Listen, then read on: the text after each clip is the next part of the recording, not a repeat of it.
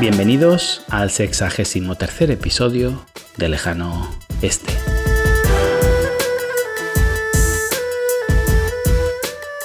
Desde Tailandia os habla hoy Adrián Díaz, consultor de desarrollo de negocio en Asia.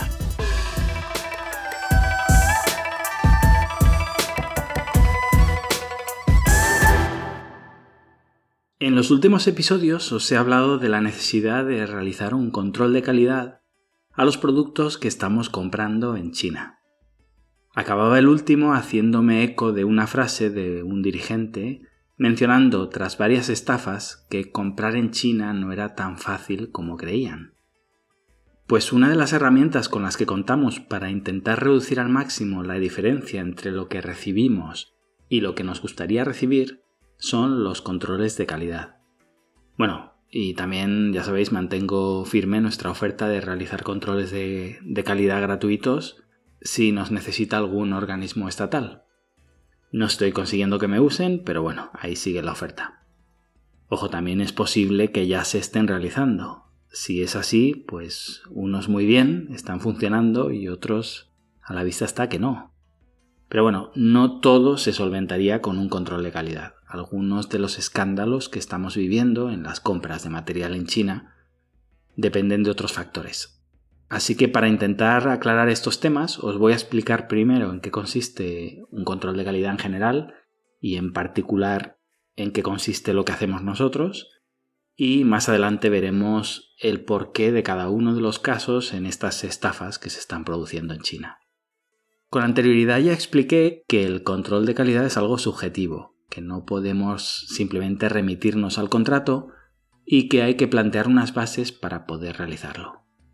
Empecemos explicando que dentro de lo que se llama comúnmente un quality control entran varias acciones similares pero con algunas diferencias. Dividiendo las inspecciones según el momento en el que se producen, un control de calidad puede realizarse al empezar la producción, durante la misma o al estar ya finalizada. Bueno, y además estas tres opciones admiten a su vez subdivisiones, pero bueno, dejémoslo aquí. Empecemos hablando del control de calidad al inicio de la producción. En función al tipo de producto, sector, necesidades del cliente, confianza en la fábrica, en la maquinaria a usar o en la pericia de los operarios, puede ser interesante realizar un control de calidad al empezar la producción. El ejemplo más común es el de una personalización de material. Imaginad que tratamos con una fábrica de bufandas y queremos que produzcan para nosotros la misma bufanda que han hecho durante toda su vida, pero con un material nuevo, ecológico, que es la clave de nuestra marca. En este caso no nos preocupa que no sepan hacer bien el pedido o que la fábrica no llegue a la calidad que necesitamos, puesto que los hemos visto trabajar con anterioridad y sabemos que son buenos. Lo único que nos preocupa es que compren el tejido adecuado, en este caso, tendría sentido hacer un control de calidad al inicio de la producción. Cuando reciben toda la materia prima y nos notifican que van a empezar, se envía a un inspector y nos cercioramos de que el material es el correcto. Si no lo fuera, se podría devolver. Pero si vamos a la fábrica cuando ya lo tengo todo producido, si el material era otro, su productor no va a aceptar que se lo devolvamos en bufandas, Además, el propio fabricante habrá puesto sus recursos para producirlas y bueno, nos veremos envueltos en una negociación para minimizar o compartir pérdidas bastante seria. Si me seguís hasta aquí, el pedido ya ha empezado. Vamos ahora con lo que sería un control de calidad en mitad de la producción. Este se hace para ver que todo está funcionando de forma correcta. Los estándares de calidad son los negociados y no hay que reorientar nada. En realidad esta inspección tiene otras funciones más allá de la calidad. La solemos realizar para calcular los plazos de entrega. En un pedido que tarde en producirse tres semanas, si aparecemos en la fábrica después de 10 días y no llevan el 50% de la producción, es muy probable que el pedido no se sirva en el tiempo acordado. Para los que no hayáis hecho compras en China, os comento, el 90% de los pedidos, siendo generoso, no se acaban según el tiempo acordado. Prácticamente jamás. La cosa puede ir desde un día tarde, que no es ningún drama, hasta varios meses tarde. Algo poco común, pero para nada descartable. Cuando un cliente necesita el género en su tienda para la campaña de Navidad, digamos para el 1 de diciembre, le propongo siempre que calcule tenerlo en sus almacenes el 1 de noviembre o incluso antes, depende del producto, porque ocurrirá de todo. Tenemos que contar con margen en nuestro planning o nuestras estrategias serán siempre un desastre. Además puede haber también incidencias en el transporte, en las aduanas, y para los que os dedicáis al trading, que me consta que varios seguís este podcast, recordad que si un cliente vuestro tiene un problema de tiempos, el problema lo tiene él. Si aceptáis el pedido, entonces el problema lo tenéis vosotros. Cuidado con lo que aceptamos porque a veces es mejor saber decir que no y dormir tranquilo. Esto, por ejemplo, también está pasando con la administración, que se quieren saltar todos los procedimientos que llevamos años creando en China y después nos cuentan que, oiga, no era tan fácil comprar aquí. Si no tenéis tiempo para comprar una muestra, no tenéis tiempo para hacer un control de calidad decente, una auditoría de tu proveedor, en fin, como veis, un plan sin fisuras, ¿qué podría salir mal? En este sentido también se realizan, vamos a llamarlo, telecontroles periódicos para hacer un seguimiento de la producción. Nosotros eh, revisamos semanalmente la evolución de cada pedido en marcha con videollamadas, fotos del producto realizándose, etc. No sustituye al control de calidad porque la fábrica podría estar engañándote para ganar tiempo, pero supondría tanto esfuerzo para, para el proveedor engañarte en este sentido que en la mayoría de casos nos funciona. Pues bien, volviendo al control de calidad en mitad de la producción, la gran ventaja que nos ofrece es poder analizar cómo va el pedido, más allá de esos datos maquillados que habitualmente nos ofrece el proveedor, y hacer nuestros propios cálculos, presionar a la fábrica para que aumente ritmos o nos transfiera recursos de otras líneas de producción. Además, que nos presentemos allí ya provoca en el proveedor una presión extra para, como dicen los chinos, no perder cara y enseñarnos que todo va según lo acordado. Sabiendo usar bien el tema de la cara con los chinos, eh, resumiéndolo mucho, en Occidente lo podríamos asimilar como el prestigio. Si sabemos jugar con esto a nuestro favor, siempre le explico a mis clientes que de la misma manera que si alguna vez os encontráis en un safari, donde os persigue un león, no vais a encontrar nunca, es un ejemplo, pero en ese hipotético caso tú no tienes que ser más rápido que el león. Eso no va a pasar. Tú solo tienes que ser más rápido que el tipo que corre a tu lado. En China tú no compites con el fabricante. Si alguna vez piensas que esa es la batalla, estás perdido. Utilicemos la materia gris, esto se decide de la ceja para arriba. Tú compites contra sus otros clientes. Si tu problema es la calidad de la fábrica, seriedad del empresario, honestidad, etc., eso es una batalla perdida. A un fabricante experto que ha amasado su fortuna con una educación media baja o directamente nula, no le vamos a enseñar nada sobre cómo hacer negocios. Y no vamos a cambiar a estas alturas su personalidad.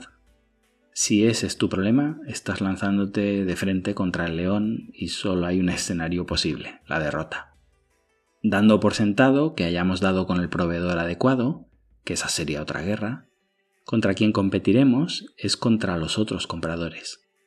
Hablaré más adelante de los pedidos nefastos de mascarillas y test del coronavirus. Esos se irían más al primer caso, haber seleccionado un proveedor erróneo. Pero en el caso de los respiradores, vemos claramente cómo esta es una maldita subasta donde estamos perdiendo una y otra vez con americanos, australianos, británicos. No estoy explicando más que la ley de la oferta y la demanda. También en la metáfora del safari. Muchas veces con estos controles de calidad, que no dejan de ser una parte de la estrategia de presencia en China, donde el proveedor sabe que si estás ahí, estás pendiente, no eres un extranjero haciendo un pedido a 12.000 kilómetros, lo que le estás diciendo es, hey, que he venido hasta la puerta de tu casa para mirarte a los ojos y decirte que mi pedido va en serio. Prioriza en mí,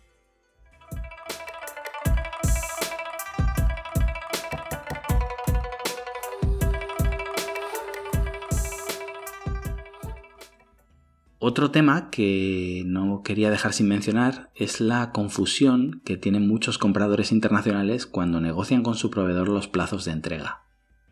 Muchas veces cuando estás en la fábrica confirmando una compra o...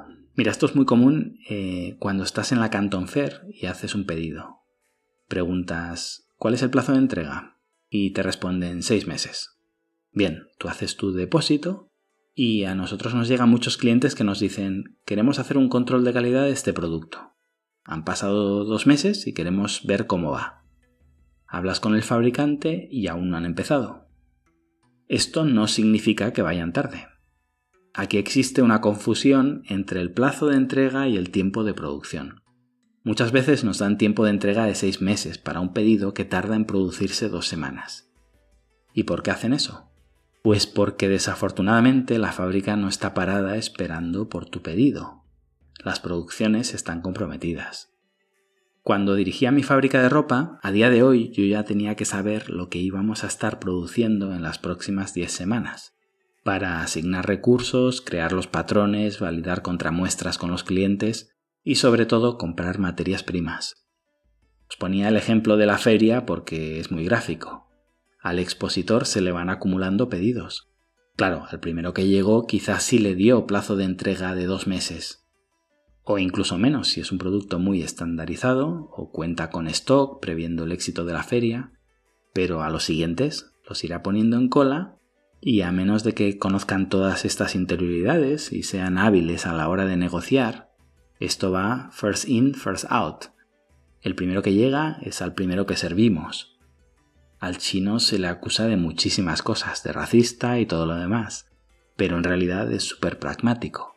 Si no somos especialmente hábiles negociando y no venimos recomendados, los empresarios rara vez discriminan por algo que no sea el margen de beneficio. Bueno, ¿y por qué os contaba esto?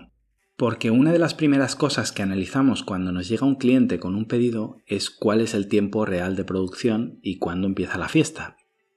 Porque, como os digo, no tiene absolutamente nada que ver con el plazo de entrega. ¿Por qué es importante esto, además de las razones obvias que todos tenemos claras? Porque un pedido que tardará tres meses en entregarse, pero que en realidad se produce en una semana, para ejemplo más claro tenemos los respiradores, tiene muchas más posibilidades de que salga mal. Vayámonos a un extremo. Una fábrica que nos dé un tiempo de espera de seis meses, pero que en realidad nuestro pedido tarde en producirse un día. Pensad que el tiempo de maniobra es mínimo. ¿Cuándo hacemos el control de calidad de inicio de producción? ¿Y el de mitad de producción? ¿Y el de final? Pero si todo va a suceder en un día. ¿Los haremos todos ese día? ¿Y si cuando llegamos allí la materia prima no es la correcta? Hay que esperar seis meses más a que nos vuelvan a recolocar en su atareada línea de montaje. Todo puede suceder. Volviendo al ejemplo de los respiradores, una fábrica con la que estamos intentando trabajar desde hace unos días con autoridades españolas nos dice que ya no acepta pedidos. Y los que tenían cola y ya había cobrado, va a devolver el dinero a los clientes porque, de nuevo, han llegado los americanos y se lo llevan todo. Obviamente son situaciones excepcionales estos días en los que vivimos, pero son ejemplos prácticos que de alguna manera se van repitiendo en mi experiencia en China.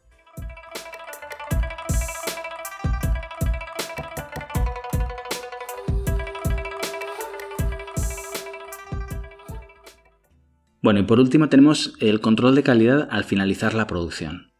Esta es la inspección más común. La mayoría de clientes solo realizan este control y lo hacen para decidir si pagan el balance del pedido.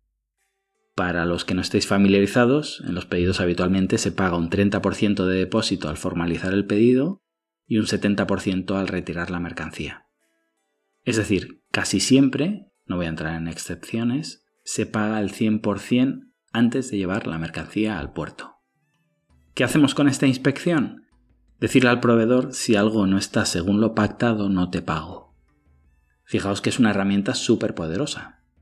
Y le daríamos todavía más importancia si entendiéramos cuál es el margen de un fabricante, que es algo que se le escapa incluso a muchos compradores experimentados. Este, no entro tampoco sector a sector, puede variar entre un 10 y un 20%. Fijaos cómo la información es poder. Habitualmente pensamos que con el 30% que hemos colocado como depósito ya estamos vendidos porque perdemos mucho. No. Si no cogemos este pedido, hablo obviamente de un pedido personalizado, con nuestra marca impresa, etc., no un pedido que el proveedor pueda recolocar a otros clientes. si no aceptamos ese pedido y le decimos al fabricante que pese a todo el dolor de perder nuestro 30%, esa mercancía es completamente inservible para nosotros, el proveedor va a sentarse a negociar inmediatamente. La mayoría de mis clientes empiezan sus negociaciones acobardados porque se veían habiendo perdido ese 30%, el tiempo de producción, la ruina. No, empaticemos con lo que le pasa por la cabeza al proveedor. Él pierde muchísimo más. La situación donde tus respiradores los rifan entre compradores es una situación única. Habitualmente el pedido que estás dispuesto a rechazar e incluso a perder porque no llega a los estándares pactados hace sudar a tu proveedor más allá de la cara de póker que ponga. Y creedme, conozco a los chinos. Da igual que tenga 100 millones en el banco, le duele en el alma perder 15 mil dólares. En innumerables ocasiones hemos conseguido una rebaja del 10 o del 20% a veces incluso del 40% cuando realmente la mercancía era un drama y la fábrica admitía haber cometido un error flagrante. Son excepciones, pero sí, un 10 o un 20% y un proveedor respirando porque consigue que le pagues algo y como mínimo no perder en ese pedido es relativamente común. También en pedidos donde calculo que el proveedor tiene un 15% de beneficio, hemos conseguido un descuento de un 10 y otro descuento de un 10 en el siguiente pedido. El fabricante se asegura no perder en esa producción y a la vez un pedido futuro del cliente. Si sabéis manejarlo bien, es una salida muy válida cuando obviamente estoy hablando de eficiencias mínimas en un producto.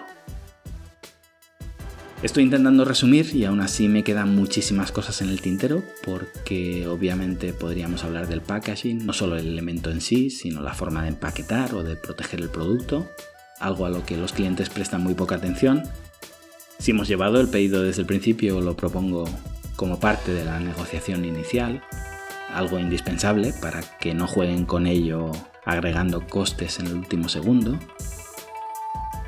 Sigo en otro episodio, a ver si conseguimos inspirar a alguien y dejan de comprar productos a lo loco. Y os dejo con un proverbio chino. La mariposa nocturna se precipita al fuego. Gracias y hasta pronto.